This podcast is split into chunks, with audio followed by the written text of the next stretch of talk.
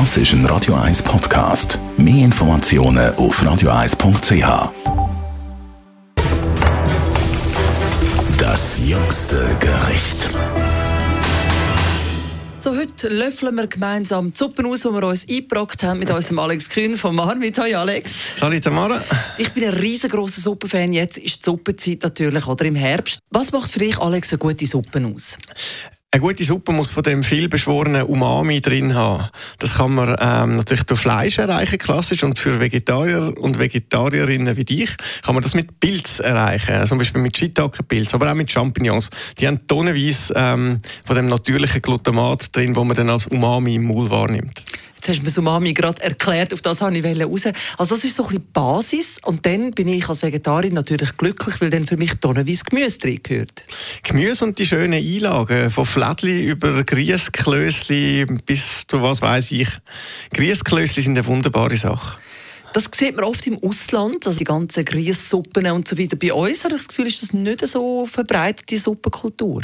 Ja, ich habe das Gefühl, wir haben nicht wirklich eine Bouillonkultur. Also es gibt bei uns ein paar Suppenläden, es gibt auch die äh, Rahmenläden, die sehr populär sind, aber so eine klare Bouillons, eigentlich das simpelste von allem, wo man jetzt in München einfach auf den Viktualienmarkt geht und sich dann seine Rinder- oder äh, Hühnerbrühe aussucht und die mit diesen Einlagen bestückt, das haben wir da äh, leider nicht. Also es gibt zwei, drei Restaurants, die eine sehr gute Bouillon machen mit feinen Fläschchen drin, aber es ist sehr überschaubar leider. Ist natürlich auch zeitaufwendig. Äh, Hausmannskost, die gute Hausfrau, der gute Hausmann macht das alleine daheim.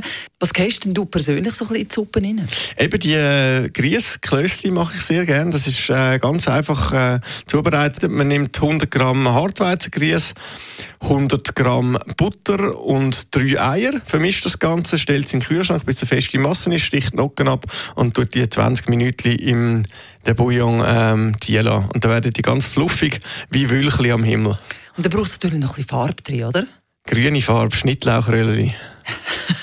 so simpel ist die gute Küche. Schön bist du da Alex Kühn. Das jüngste Gericht.